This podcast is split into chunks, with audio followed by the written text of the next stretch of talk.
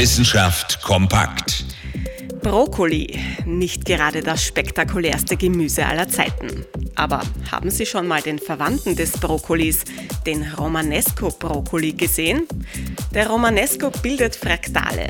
Damit sieht er aus wie aus einem Mathematikbuch entsprungen.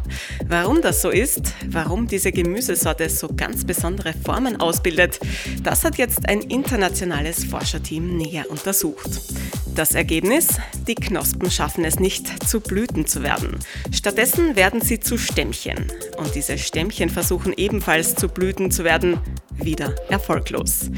Zwar sind die Knospen des Romanescos natürlich dafür angelegt, Blüten zu bilden, aber eine Störung im Gennetzwerk, das für die Blütenbildung zuständig ist, verhindert das. Keine Blüten also für den Romanesco-Brokkoli, dafür aber sehr hübsche Fraktale. Und eine Verwechslungsgefahr ist damit jedenfalls ausgeschlossen. Der Romanesco sieht an jeder Stelle von der Form her gleich aus. Ganz schön spektakulär. Interessante Themen aus Naturwissenschaft und Technik.